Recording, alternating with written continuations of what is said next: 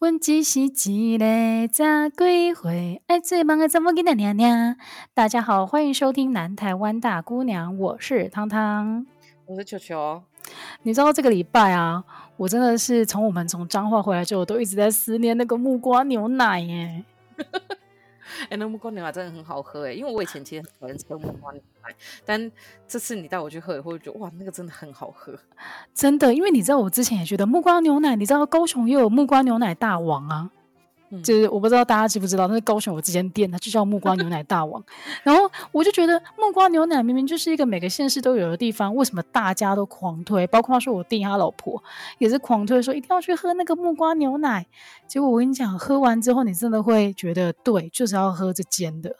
到底为什么啊？彰化为什么是产木瓜吗？嗯，我也不知道原因是什么。而且你知道吗？我在。呃，先跟大家说明一下，我跟球球上个礼拜就是周末的时候到彰化去两天一夜小旅行，然后基本上唯一做的事情就是吃东西，但是我们觉得非常的爽快，然后我们两个现在都共同的在怀念那个彰化的木瓜牛奶。然后其实我在出发前呢，我就有问了一下，就是诶有没有人就是在彰化待过或者是彰化人啊，赶快把你的口袋名单交出来给我。就你知道得到的 feedback 超少，我就想说，难道我就开始怀疑说。难道我身边真的没几个就是跟彰化有连结的人吗？是吧？是你把霸王都剔除了？哎、欸，对，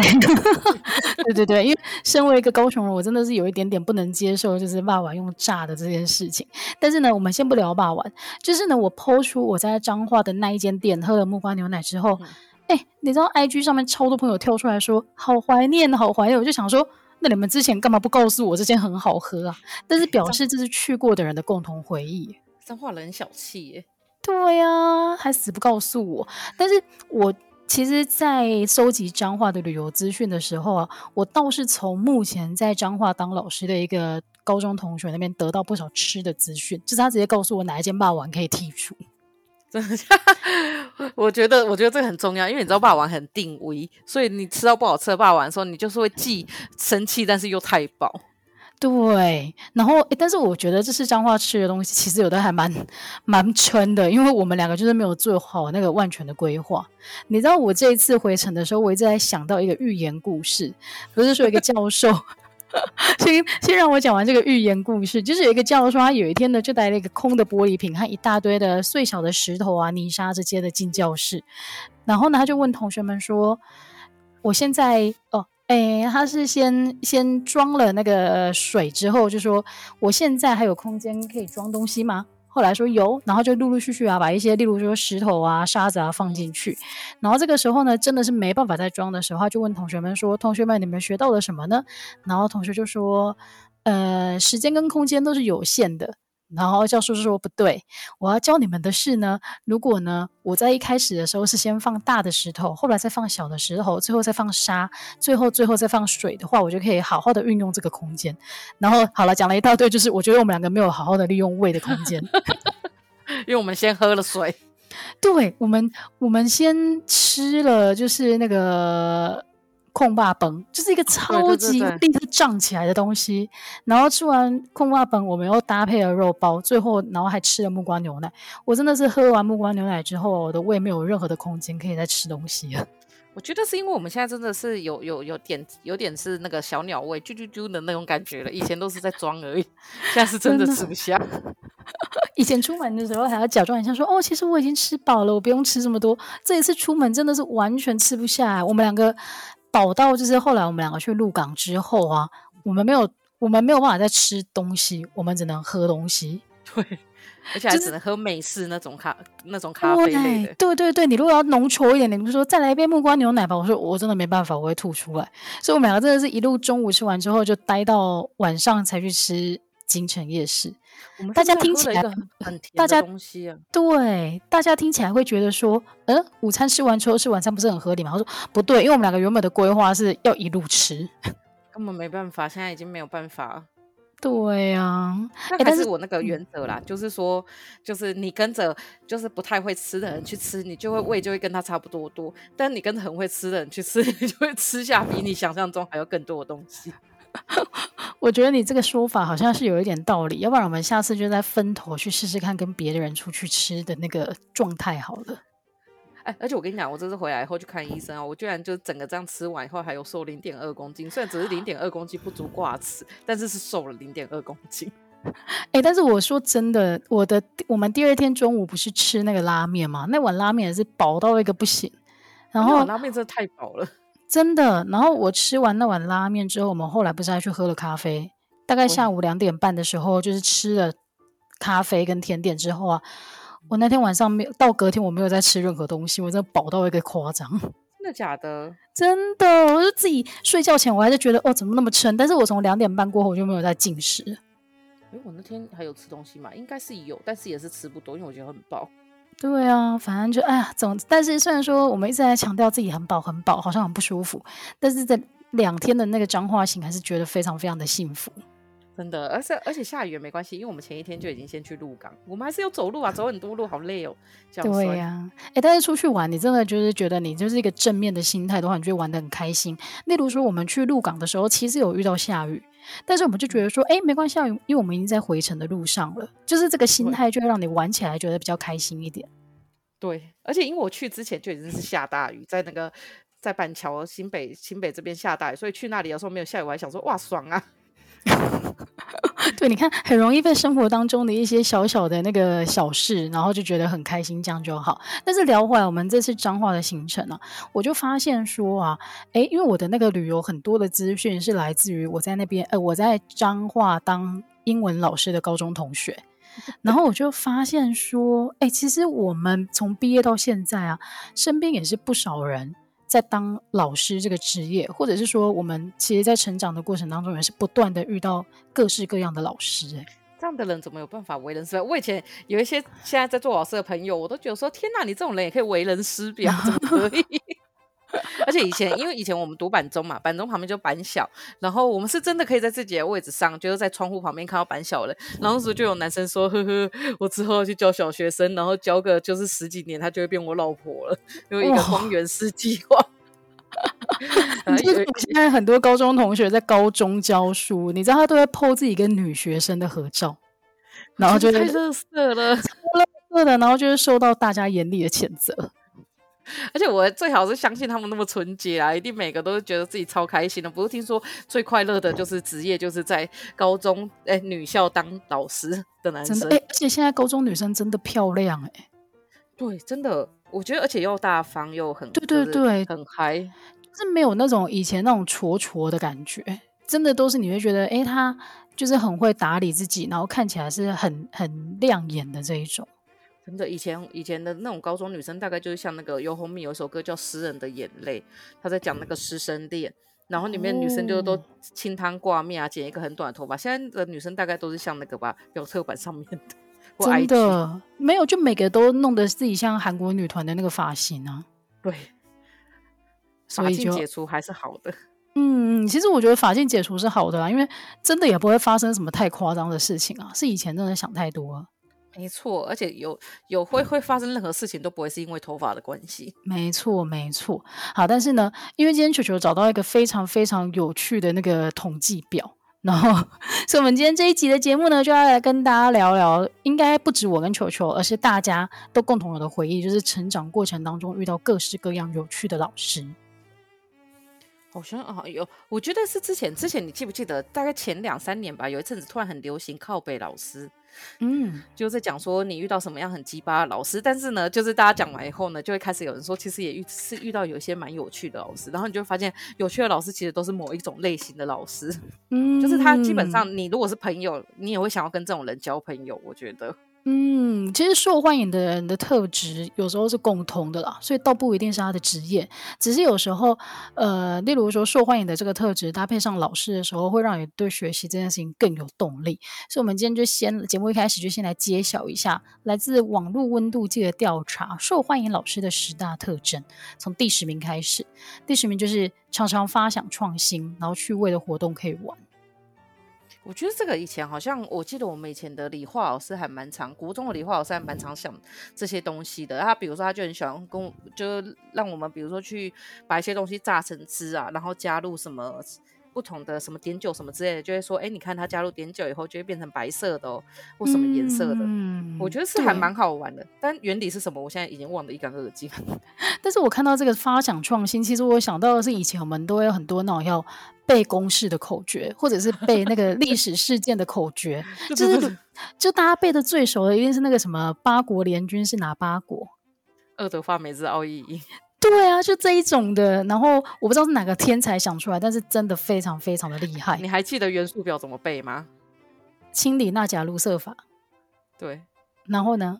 以美盖斯贝雷碳锡泽锡铅氟氯溴碘銨氧六烯屁股，然后氦氖氬氪氙氡。我跟你讲，哦、这个东西呢，它也是有一个。故事在里面，但是因为那故事太下流，我就不在这里讲了。OK，OK，OK，OK。那如果有兴趣的话，我们再提供给大家。毕竟我们有时候要勾那个儿童不宜的这个项目也是有点麻烦。没错。然后第九名，其实我很认同，就是有责任心、认真备课教学。因为我觉得当学生的时候，你可以很明显的感觉到这个老师到底有没有认真在上课。真的，哎、欸，我以前我国中是那个地科拉拉队，就是把分数拉下来的那一种人，就全班都考八九十的时候，我可以考六十。就我跟你讲，我觉得地科真的超难，但我觉得我们地科老师真的威爆。他每天来呢，就是打开课本跟他说：“你们就看第几页到第几页哦。”然后就开始在上面看报纸，然后看完一整节课就下课，哦、太开心了吧！我想说，天哪，真的是真的是可以这样为人师表啊！哎、欸，但是你讲到认真备课这件事情啊，因为我必须自首，就是我以前真的是超级文组的那一种类型。但是，但是如果有像我印象很深刻，我国中的理化老师，其实你感觉出来是非常认真备课，所以有时候你会觉得自己有罪恶感的，就是他该做的都做到了，为什么就是没有学到？真的是我的问题。就是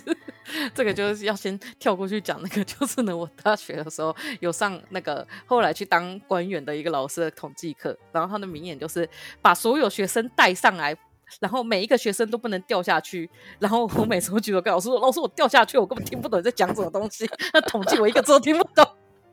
但也是有这种，他很认真备课，但是我就是一个字都听不懂，然后最后呢就考出来，就是很明显的反映出我的 智商的那个分数。但是他还是会受欢迎呢、啊，因为你当学生，你真的可以很明显的感觉到他到底有没有认真在备课。对，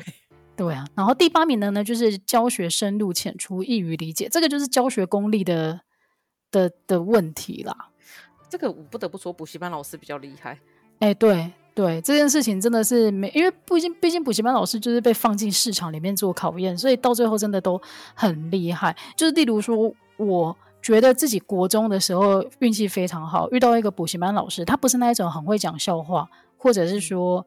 很会跟同学就是称兄道弟的那一种，她是一个女老师啊，但是她的文法真的教的超级扎实的。天哪，是谁啊？是是什么师师什么师师玄佑吗？没有没有，他就是我们那个社区的一个补习班，一个地区型的补习班的老师，虽然他不是那种全国知名的，但是我觉得他的文法基础帮我打得非常非常好，所以之后我。国中、高中的英文，就是高中英文是没有补习的状态，但是还是可以考出不错的成绩。他他有想要视讯教成人英语吗？我觉得他应该早就退休了吧，因为我让他教的时候，他就已经是很有经验的老师了。不行啊，这种老师要来度化像我这种英文很烂的人，这样度化。对啊，所以我觉得大家应该在成长的过程当中，也会遇到这一种，他的教学真的是非常非常有技巧的，然后也会很受欢迎。那再来第七名呢，就是经常要称赞学生，给予学生肯定。我觉得这个其实蛮重要，因为很多老师都，我觉得老师跟父母很多很像，就是他只会看到不好的那一面，就是你不要这样做，你不要这样做。但是在小地方，他就是很少夸奖，嗯、但是也有例外。就是 我记得很久以前，我有跟一个老师对谈过，就是他是他出了一本两本书在台湾，然后是一个神户大学的老师，然后。因为他是社会学老师嘛，然后有一次我就问他说：“哎，那你就是在结束以后就问他说，那你跟家人的感情很好好吗？”他就说：“我跟我女儿的感情不太好。”我说：“为什么？”他说：“哦，因为呢，以前不是都说你要一直夸奖他，他才会变聪明嘛，他就会一直觉得自己很好。然后我就每天都夸奖他，一直夸奖他，他不管做什么都说哇，你好棒哦。就他那个，他们不是有严格的，就是国小要考高国中的那个考试嘛，就是日本，嗯、其实就在日本。”对，他说他就考得很烂，然后他就觉得说，为什么我爸爸一直说我很好，一定是他错。然后说他女儿三年没有跟他讲过话，好严重哦，这个也是物极必反呢。就所以觉得这种东西就是有时候被夸奖很开心。比如说我那时候英文很烂，然后后来换了一个很很可爱的英文老师，已经结婚了，但他很可爱。然后他那时候我不管，我就做讲一句话，只要把它讲完，老师就说全班鼓掌，就是惠慈表现太棒了。然后我那时候会觉得蛮快乐。对啊，就是你被鼓励到、被肯定到的时候，其实你会有继续学这一科的动力啦。所以，好了，还有，可是我觉得这个尺度也很难拿捏，因为有时候你如果太常称赞学生的话，我觉得以那个时候屁孩的这种年纪啊，他反而会觉得你可能有一点点不真诚，或者是觉得你好欺负。不然就要像我们大学的时候，体育老师说，他每次看到我们两个站在最前排都很开心。对，我们就很喜欢上体育课。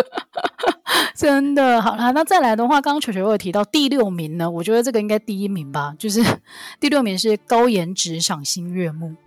哎，这真的非常的重要，我也不得不说，我高中哎国中要升高中的时候有补习班，就是有那种大学请来的类似助教吧。然后因为那时候、嗯、我们国中的时候是 SARS。就是跟大家现在一样，就是都要戴口罩。嗯、然后那时候呢，就那个助教长得非常无敌之帅，他的眼睛就仿佛会放电一样。我这他妈没有那么认真的去上过补习班的课，我真的非常认真，而且我什么事情都会问他。然后后来就不知道为什么第一次跟第二次都考班中，我不知道为什么到底要考第二次。呃，anyway，就是后来呢结束以后呢，那时候刚好我借口罩也拿下来了，我看到那老师本人哇超普的，好难过。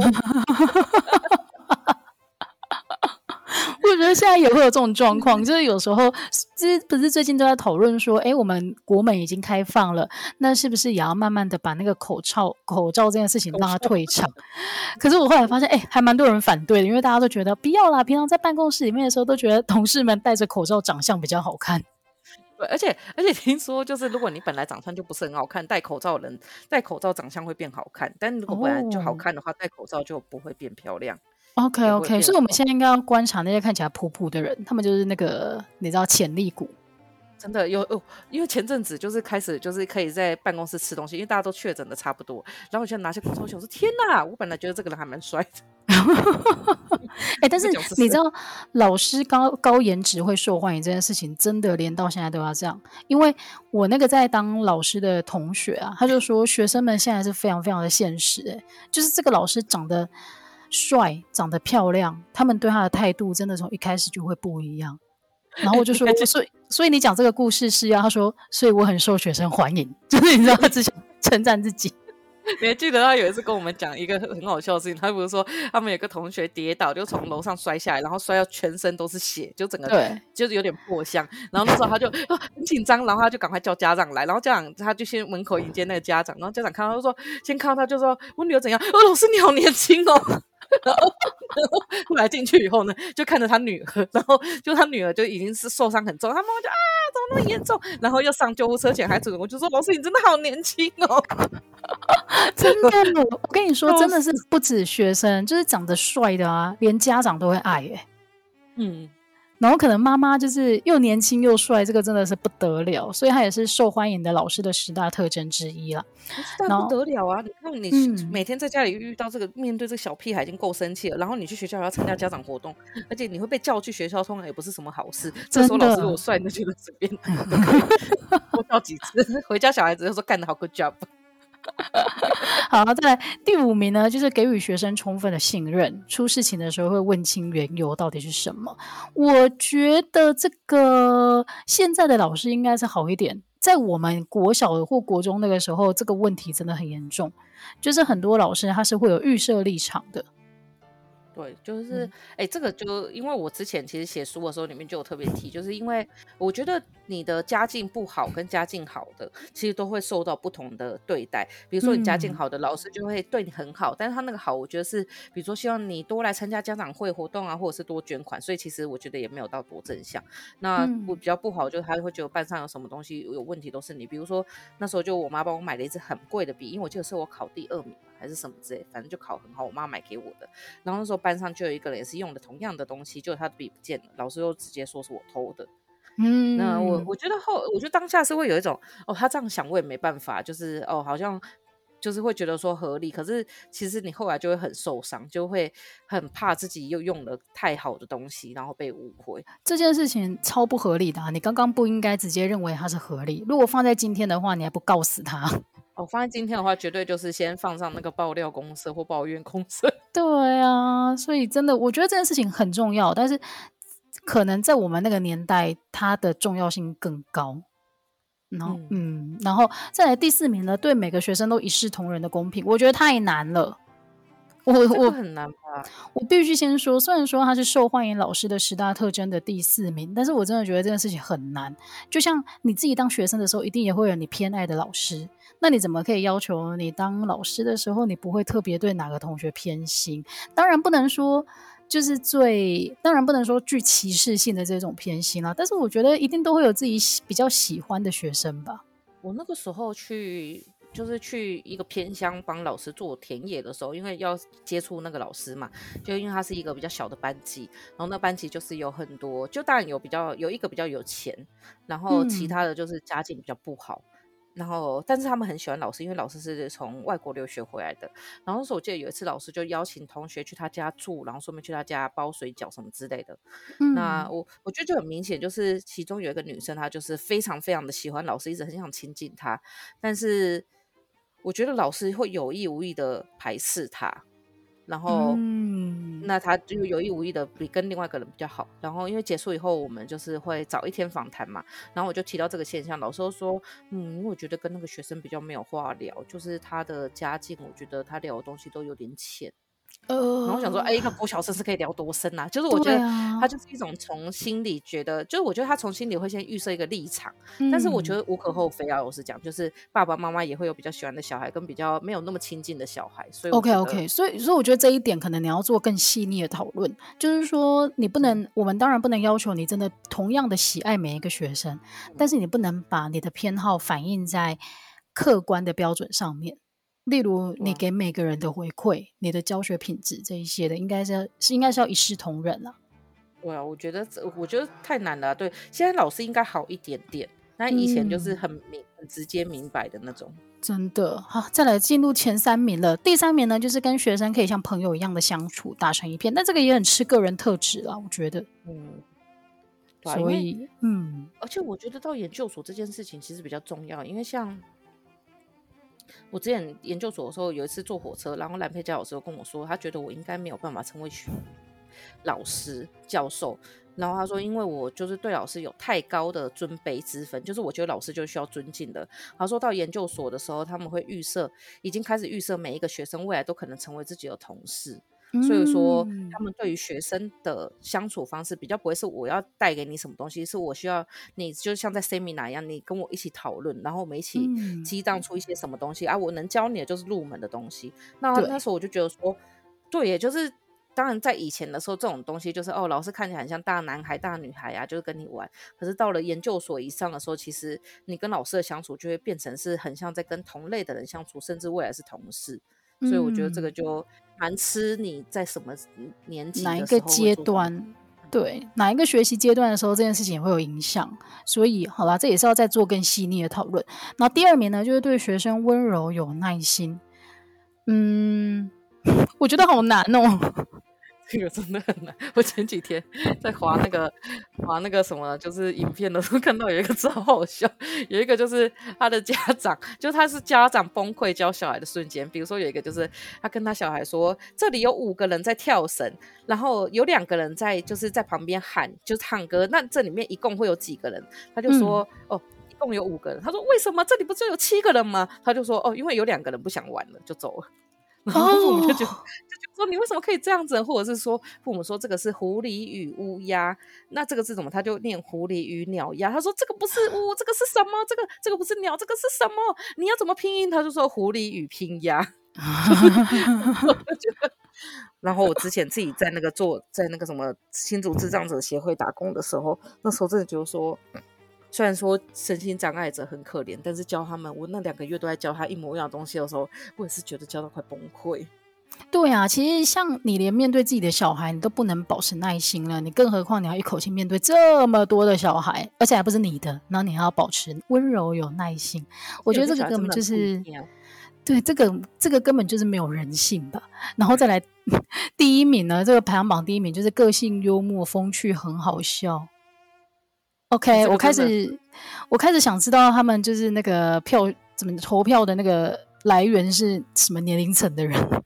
而且他这个第一名跟第十名的票数差了九百倍耶。然后、哦，所以表示大家真的都会认同，如果老师要受欢迎的话，你就要个性幽默、风趣、很好笑。但这个你去补习班找比较容易吧？你要在正规的教育里面找到，其实是有一点点难度的啦。而且有的话，那个老师应该会很受欢迎。大学的话，那个老师的课就会很多人选。那国高中的话，就是运气的，我觉得。嗯，对对对。那看完这十大就是特征以外呢，我们今天要来聊聊我们自己在各个阶段有没有遇到什么印象深刻的老师。嗯，我先讲，我先讲。我觉得其实先从国小开始讲好了。我觉得我们国小的时候遇到的老师啊，其实他年龄层都偏大，就是说，甚至还有那一种他可能是那种老兵退伍，然后派来当老师的，就被分配来当老师，然后再过个几年，他就已经要退休领终身俸的这一种，然后。所以我觉得在那个年代，我比较容易遇到的是那种传统的训练方式出来的老师，然后我就会觉得他跟现在的老师在培训的过程当中啊，他其实缺乏了一块，就是要尊重学生这个训练。因为你看现在军工教很多退休后就是在路上会乱骂年轻人，就知道他们不太尊重人。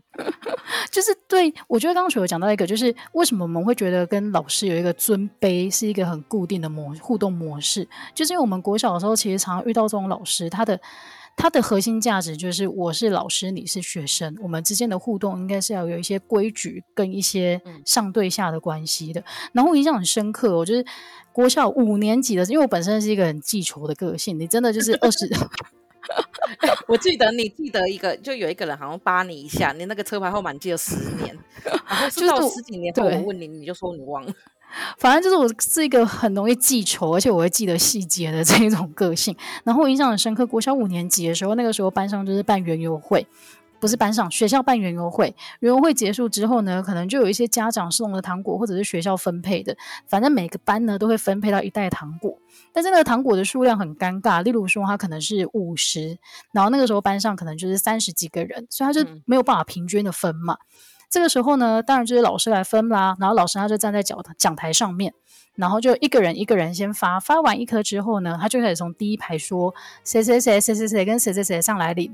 然后第二排的时候是谁跟谁跟谁来领，反正就是这样分。然后大家一开始都抓不到头绪，就想说他那个标准到底是，例如说这一次前十名的人可以拿，还是说，诶这次的那个园游会有帮忙顾摊的人可以拿什么？嗯、我跟你讲，发到第三、第四排的时候，大家就已经开始发现，他跳过没有叫名字的人啊，都是班上偏胖的，就是体型偏胖的同学。老师是自己很瘦，我觉得不管没有，哎，我他其实就是很干瘪的那一种人。然后我觉得今天不管你自己的体型是瘦还是胖，但是。因为你这个效应，其实是在告诉班上其他的同学说，你们是可以这样子去霸凌，就是身体的特征跟你们不一样的同学。因为老师就是在做这件事情。因为就算你不明讲，其实大家也都看得出来。而且因为是老师在做的，所以大家就会觉得这是合理。然后，但是你知道吗？那个时候啊，大家觉得哦，这也没有什么。但是我跟你讲，摆到今天来看呢、我真的是告死他。哎，就是，我现在，我现在只能很恶毒的说，哎呀，那个老师当时一定是那个在军中，就是没有办法受到很好的伙食对待。没有，跟你说，更坏心的事情真的在后头，因为她是一个女老师，然后呢，她住家在我们补习班隔壁，然后有一天呢，我就听跟补习班的姐姐在那边聊天的时候，就是柜台姐姐聊天的时候，她就说，哎，隔壁那个是你们老师哦，你们导师哦。我说，对对对，她教，而且她带我们导师带了四年。然后天哪，你也太衰了吧！啊，没有，我们那个时候特殊班，所以那个老师他会从小学三年级都会带到毕业，反正就是状况不一样。然后他就说啊，是哦，你知道她啊，每天都被她老公打，欸，哦哦，是不是真的？OK，你瞬间也觉得好，我不想造口业，但是你对我就是你你这个不确不不正确的教育方式，我还是会记得。讲到这个，我就想到我之前去帮老师做研究的时候，然后那时候也是问到有一个家长的爸妈，哎，不，不是有一个家长爸妈，有一个学生的家长，然后那时候就在问他们以前受教育的时候，那个家长的姐姐就是算那个学生的姑姑吧，就突然说他以前读宜兰的某一个家商，然后说呢，他们那时候我我我真的有点不敢置信，他就说他们以前哦，后来是。先说，后来我就听另外一个也是读那个家商的人说出一模一样的东西。他就说那时候他们那个老师就是非常的变态，一个女生，她就是呢，她对男生非常的好，然后对女生非常的差，是差到就是家商部大部分女生嘛，他说他们只要是那个老师的课，第一节课女生全部都要罚站，然后老师就会每次就打女生，这么明目张胆，他非常讨厌，他觉得女生不应该在这个世界上生存。他自己是女生。对，所以我不知道他到底受了什么折磨。然后反正他就说，他们每一个人都被打过，然后被罚站过，被罚半蹲过，然后完全没有任何理由，就他没有任何理由，他就是要罚你。哦、然后他就，然后没有问老师原因，老师说，因为你是女生，没有为什么。哦，好吧，这种这种真的也是很旧很旧的教育出来的老师。我就觉得说，天哪，这样子老师教出来的学生不会偏差吗？他们根本就是很可怕。就是你只能期待说他在成长的过程当中还会遇到其他是对他有帮助的老师，他不会只遇到这一个老师啊，不然他这一生都就很惨。嗯，没错没错。但是你说老老兵这件事情，我没有提到。国中的时候，我们有一个老师是这样子的，就是，但是他是个好老师，他是个地理老师，但是他是山东人，然后一个女老师，然后呢，他每次在讲的时候都会散发出满满的思乡情怀，所以说他在台湾史那一本根本就是乱教，就跳过台湾地理，所以我台湾地理超差，差到我那时候不是说，我以为台北到新竹要三个小时，因为我根本不知道在哪里，然后我每次都觉得好远了，就是，所以那时候国光。一个多小时到的时候，我就还一直打国光，国光比较贵，因为我想说它开比较快。所以后来大家新竹可以发现，啊，没有，就是一个小时，就是一个小时，没错。对。然后那时候我记得老师很好笑，因为老师讲话有口音嘛，所以他那时候就在上第一课，反正上到不知道哪一个，应该是福建哪里的时候，他说武夷山产苹果，我想说武夷山是什么？武夷山是一个是是几一个数字吗？那个数字会产苹果吗？然后过了一一整节课结束以后，然后我们就真的有同学就举手问老师说：“老师，武夷山在哪？”老师说是武夷山。然后他那时候就是只用地图教，然后边教他边就会边说：“哦，我以前在这个地方啊。”然后就是跟着爸妈去什么什么什么地方之类的。就我们整堂课，他其实算是一个幽默的老师吧，因为整堂课都在抒发自己的情怀。哦，哎，这还蛮酷的，因为他是真的去过那些地方，在才在教这个地理。对啊，我觉得我就很幸运，像我妈就是很很不幸运的，就是她那时候他们也是本来有一个老师非常的好，是英文老师，然后后英文老师请产假以后，就是那种国民政府来台后不是会带很多人来嘛，对，然后对，就把他们塞进去。他说那个老师口音太重，重到 A B C D 他们一个字都听不懂，所以他们全班的英文从二年级开始整个大掉，然后掉到就是三年级要考试前，老师请完产假回来大哭，哦、我说你们的英文怎么变这么烂？这个真的也是没办法，而且在那个时候，可能补习的教育或者资源也不像现在这么多啊，你真的没办法说，好，学校教不好，我去外面学，真的真的没办法。对啊，国小结束之后，我们就进入国中。其实我觉得国中啊，刚刚除了提到那个英文教的非常好的补习班老师以外啊，哦，我真的觉得那个 国中老师其实很辛苦，因为他就是学生最不一样的时候。例如说，我印象很深刻是。我们理化老师曾经在班上就跟班上的那个呆呆，就是混混们对骂过。哇，你们叫呆呆，好可爱哦，欸，很可爱吧？但是对，这个是我取的。但是你就会觉得这个老师其实他没有必要去怎么讲？他如果可以，他如果选择，反正他就是把他的课教完，那就算了。但是他今天的另外一个选择是，他要去纠正。这个学生的言行，所以我那时候觉得，哦，国中老师超级痛苦。像我们班导，他那个时候也是整天在处理，例如说谁跟谁打架这种事情。然后我觉得我在校内打架，他要处理，那可能真的就是他的职责之一，因为学校可能会逼着他处理。但是我印象深刻是，我们班的男生有一天假日去网咖，这件事情他也要处理。哎，好像是有规定哎，好像是我们那个时候有规定说，就是学生不能出入这些场所，不管什么时候都不行。然后老师有要排班去找，我不确定啊，这个可能要看有没有真的有老师出来回答。嗯、但我记得是有这个规定的。但是以现在的角度来说讲，我就觉得说，天呐，老师他就是时速到，他就是下班了，你干嘛还要去就是要求他周末必须去管什么事情？但是真的是时代不一样了，以前国中的时候，你都会觉得那些老师好辛苦。对啊，哎，我们那个时候，我们的班导也是也是蛮可怜的，就是因为我们班导他在教，因为我们班导是国文老师嘛，然后她老公是数学老师，所以就是我们如果国文老师请假，就是上数学课，因为数学老师死都不请假，所以我们永远就是数学课会变多，所以我觉得很害怕老师请假。但我们那时候只觉得老师身体很差，但他对我们很好，然后他在。就是他后来身体差到他没有办法跟我们去毕业旅行，所以在毕业旅行的时候，就是你知道，就是有时候那种训导主任，就是以前叫训导主任，现在叫学务主任嘛，就有时候训导主任就很喜欢去赶那种就是有点坏坏的小孩。但我觉得他们有时候对呆呆，但他们其实有时候也没那么坏。然后好，反正就是呢，就是他这样一直用，就就是你打我，你打我。后来我们同学就真的打老师了，然后他就被判肄业。然后我记得我们老师在颁那个证书的时候，因为我们班是一班嘛，所以第一张肄业证书也是在我们班。然后我们老师就在上面大哭，因为他就觉得很难过，为什么他顾那么久？因为其实我觉得我们班的人都不坏，老师唯一痛苦的是他在我们班上，我们班三十二个人，有六对班队。所以对他们来讲，唯一痛苦的就是处理班队这件事情，因为好像很多老师家长都不能接受。然后后来呢，因为反正老师对我们很好，但是我记得后来我们离我们已经全部毕业以后，老师其实就才就是我们辗转听到，其实老师那时候有很严重的忧郁症，所以他在我们毕业后就退休了。嗯、哦，好了，这个真的是很辛苦哎、欸，我觉得老师其实也是一个情绪劳动，而且工时很长的工作。对啊，但是如果你真的就像刚刚讲，如果你都不备课的话，你就是一个你永远你的薪水会越来越高，但是你人都不用成长的。对，对，所以好啦，这个我觉得不管各行各业，其实都是个人的心态问题。就是你到底会很辛苦，还是你真的就是可以这样混下去的话，真的都是个人心态的问题。真的，嗯，那你自己在国中还是高中的时候，还有遇到什么有趣的老师吗？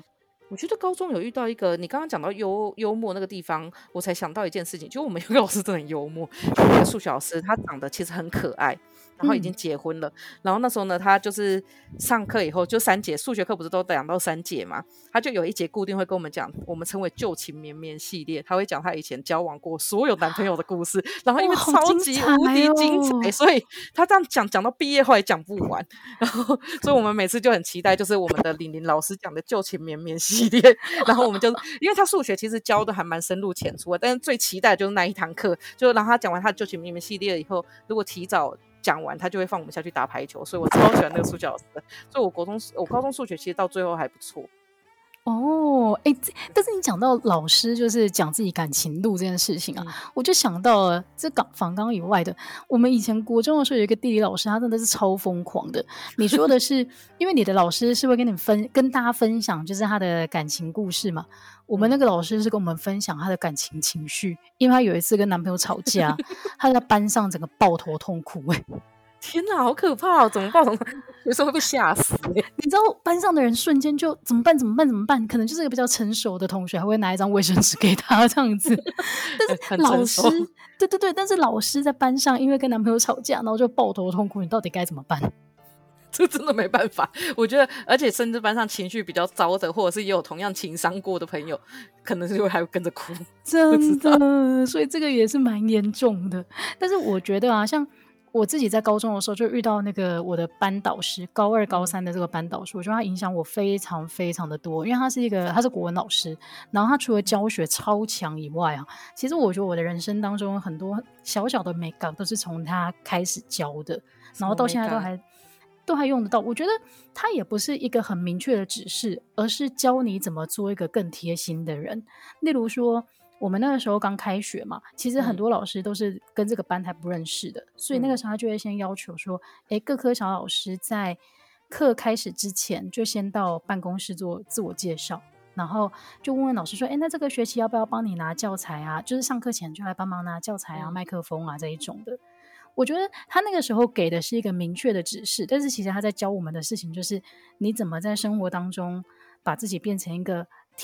多替别人着想，然后更贴心的人，感觉好像社畜哦，但是是一个好的社畜，就是一个你在公司会受欢迎的角色。对，我觉得那个也是让你之后比较好做事的方式，因为你一开，你讲真的，你一开始，当然啦，就是比较负面的想法，就是哎，奴性很高，但是比较正面的想法是，你先做了这一点点的努力，搞不好你接下来就可以比别人快活很多，或者你们之间的合作也会是比较正向的开始。哦，真的真的，我觉得这有差欸，就是你一开始很多人会只记得你第一印象是什么，但你中间一直摆烂，他们其实也会忘记，因为会一直记得你很好的那一面。没错，然后另外例如说那个时候，像他上课的时候就很喜欢跟我们说，哦，他去国外旅游的时候，其实会看到一些景象，然后他是觉得是大家这以后可能你有时间有钱自己赚钱可以出国的时候要注意的啊，例如说你在饭店的时候去千万不要大声喧哗这一种的。天哪，这个。很细吧？我觉得很细耶。可是那个时候确实台湾人好像因为这样子，所以在国外很讨人厌，就跟现在的中国人很像。对对对，因为他说他自己的经验就是，他去日本玩的时候他是自助旅行的，但是他常常就是就是屡试不爽，饭店都会把他安排在跟全部的台湾旅行团同一层的房间。嗯，然后久了他就发现说，哎、欸，对，因为他们那一层就是最常喧哗的。对，我觉得这个这个确实是很不错诶，因为他教你们的很多东西，如果你们很小就会的话，其实长大后你们就会避免掉很多其实不太受欢迎的事情。对对对对对，所以我就觉得他影响我蛮深的。然后我也是开始到，我真的是到了国中。高中的开始，我才发现说，哎、欸，老师的素质有越来越好。哦，我觉得这学校真的有差，因为我觉得我后来是觉得说，就跟学生一样，就是你进到一个比较呃，可能相对来讲排序没有比较好的学校的时候，其实你要花很多时间，比如说在赚钱打工啊，或者是说，其实老师要花很多时间在招生上，或者是说在如何。帮助学校营运，所以他会很少时间可以投入去，比如关心学生，或者是去就是进入自己的教学体制上。嗯，对了，所以，呃，好了，他的每个人的时间都一样的状况之下，如果他分配到教学或者是教育学生的时间真的比较少的话，你其实也不能要求他有一样的产出。但是我印象深刻的高中老师有一个，现在已经这一课已经没有了，叫做三民主义。我们是最后一届吗？还是我们好像我们好像是最后一届考三民主义这一科的，是。但是它的内容是什么根本不重要，因为我只记得那个老师他非常的酷，他的生活非常的神秘，神秘到他没有用手，他没有用手机，所以同事在跟他联络的时候呢，这只能就是打他家里电话这一种，然后你他也不能随时找到人哦，然后所以大家当然也对她老公其实。就觉得他很神秘啊，都不知道，然后只是耳闻说，哎，好像是透过就是交笔友的方式认识了现在的老公，然后她平常呢跟她老公是远距离，所以他们想要讲电话的时候，她就要用学校的公共电话打。天哪，然后。对，然后就觉得，哎，这其实也合理，因为你可能用办公室电话，就是你知道学校的资源，他可能道德上面过不去，所以他就用学校公共电话打。但是故事的高潮了，来、嗯、来自于 有一次呢，他生病住院的，然后那个时候我记得是我们很三八的地理老师在跟我们分享，他说他就跟其他老师一起说 去探病啊，结果你知道吗？他们在那边跟那个老师就是关心他的身体啊，你现在住这个。哎，你要住几天啊？你现在打什么点滴啊？就是聊聊聊到一半的时候呢，突然间门打开，然后她老公走进来，全部的女老师开始心花怒放，因为她老公真的帅到一个不科学。天哪，到底多帅？好想看呐！就是你知道，我们第一老师非常眉飞色舞在讲这件事情，但是我们真的觉得太幽默了，因为三民主义老师他是一个非常酷的人，他就是。哎，同学们上课，因为他的课很衰，都被排在中午休息过后第一堂，然后大家都很想睡觉。对对对对对，然后就来同学们上课了，先来个笑话，然后就会讲一个笑话，讲完之后没有人笑，他就说好，开始上课。也是蛮好笑，但是笔友是不是都很帅呀、啊？我们是不是不应该？我现在不应该推崇大家去找交友软件，应该推崇大家去找笔友。真的，可能字写的漂亮的程度不知道跟长得帅有没有成正比，但是我觉得这个蛮有趣，有差吧？因为我字蛮丑的。哎、欸，但是讲到长得帅的老师啊，你记得我们大学的时候的那个资讯科技老师长得真 是帅死了，不是，因为他真的很帅，应该是说他是汤汤喜欢的那种帅，因为汤汤喜欢一种痞痞有点黑道黑道感觉的那种帅，就看起来就不一样的那种帅。然后呢，因为汤汤那时候坐在我旁边，他每天跟我说：“哦，帅明真的好帅。”因为他就叫帅明，不是我们取的，他就叫帅。他的名字就是听起来像个老头，但是他那个时候是资工所的博士生，所以其实还是年轻的。就是他的全名叫陈帅明。然后呢，因为唐姐唐唐很牛，跟我们说那个老师真的很帅，帅名真的很帅。然后有一天呢，我忘记是什么，我忘记是我被点到还是我自己举手，然后我就说：“哎、欸，帅名。”然后老师傻眼，他说：“你起码也要叫我一声老师吧。”我那时候整个是跟超丢脸的，才大一而已，我是不是要休学？哎、欸，而且那堂课好像叫什么资讯什么什么东西了，反正就是一堂必修课，然后他就要求每个什么资讯应用。对对对对对对对，然后就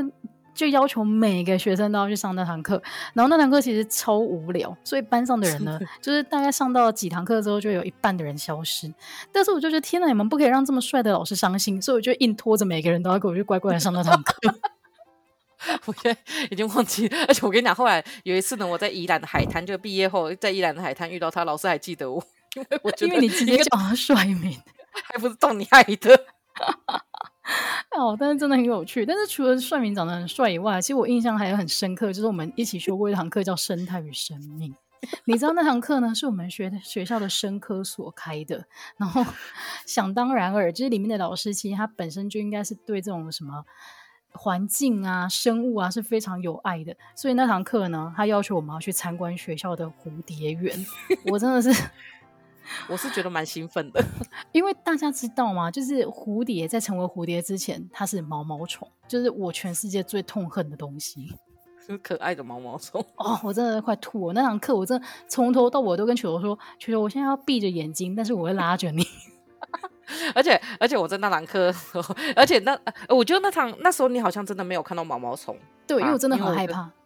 对，因为我是真的很认真。然后那堂课除了就是出去外面走以外，我上课时间都在睡觉，然后还睡到被老师叫醒，丢脸。对对对对对对。他说：“哎、欸，第二排那个同学不要再睡了，就是球球绿色衣服的。”然后那时候还起来想说：“怎么可能做一个穿？靠，真的做一个穿绿色衣服。”但是我跟大家说，嗯、最后那堂课我拿了一百分。是是是，因为你是绿色衣服的同学。对，我想老师根本就可能忘记绿色衣服的同学叫什么名字，他知道绿色衣服的同学在睡觉。好啊，那其实今天聊了这么多啊，都是我们以前遇过的老师。那我觉得我们现在身边有一些是同辈，然后甚至以前是同学的人，现在也在担任老师，而且数量还不少。然后我就觉得啊，嗯、其实